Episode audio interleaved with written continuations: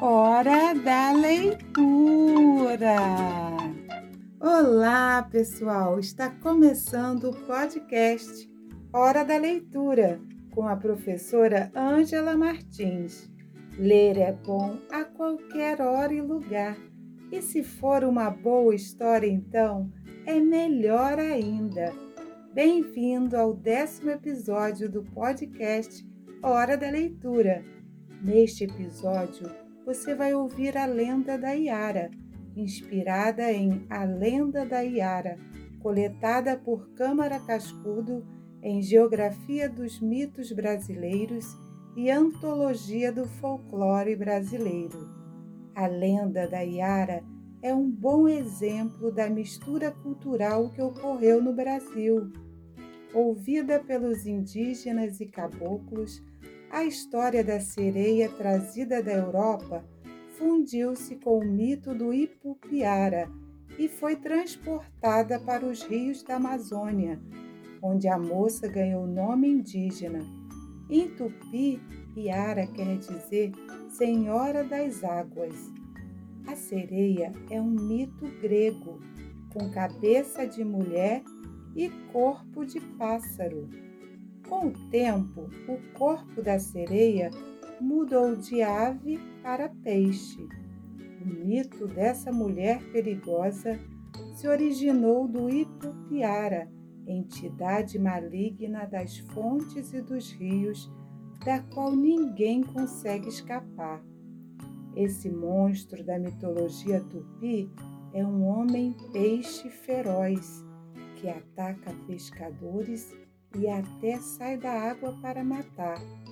A combinação do Ipupiara com a sereia gerou o mito da Iara, a linda mulher que atrai os homens para o fundo das águas.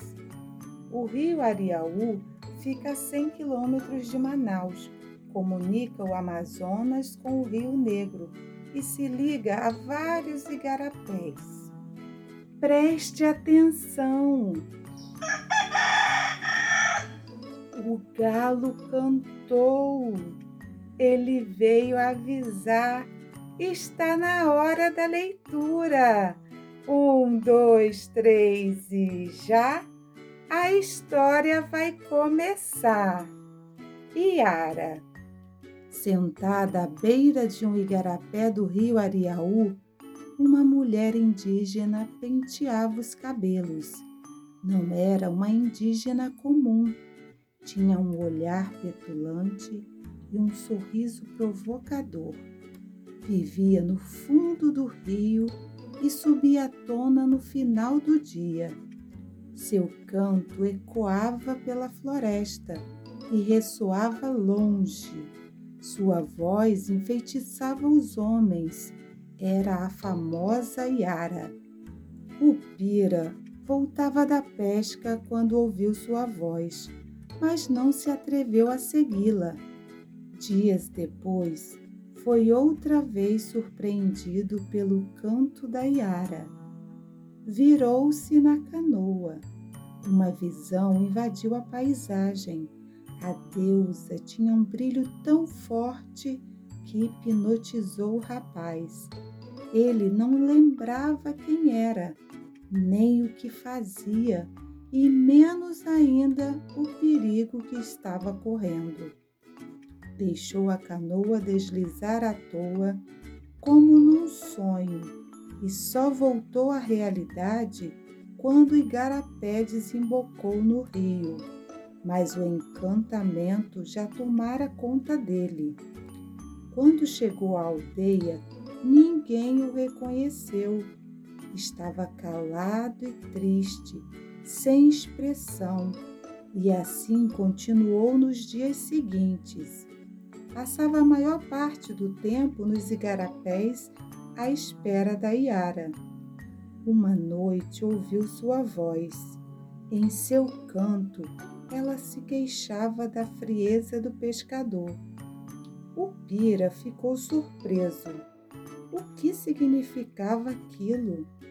Deixou o remo escorregar das mãos, paralisado de susto. À sua frente surgiu a Iara. O coração do rapaz batia acelerado, mas dentro dele uma voz dizia com firmeza: Cuidado com a Yara, fuja dos braços dela, eles são a morte. Então o brilho da Yara desapareceu e ele voltou para a aldeia mais triste do que nunca. Seu coração estava dominado pela deusa, mas a mente não. Na aldeia, os amigos procuraram distraí-lo. O Pira foi se recuperando. Com a ajuda dos rapazes, conseguiu sair do pesadelo em que vivia. Juntos lembraram o que havia acontecido anos antes no Rio Negro.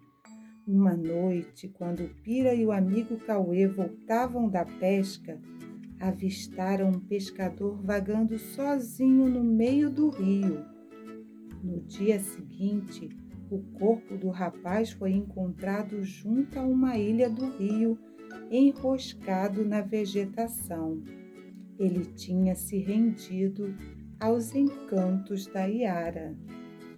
A hora da leitura está terminando, mas a gente vai se encontrar novamente na próxima semana.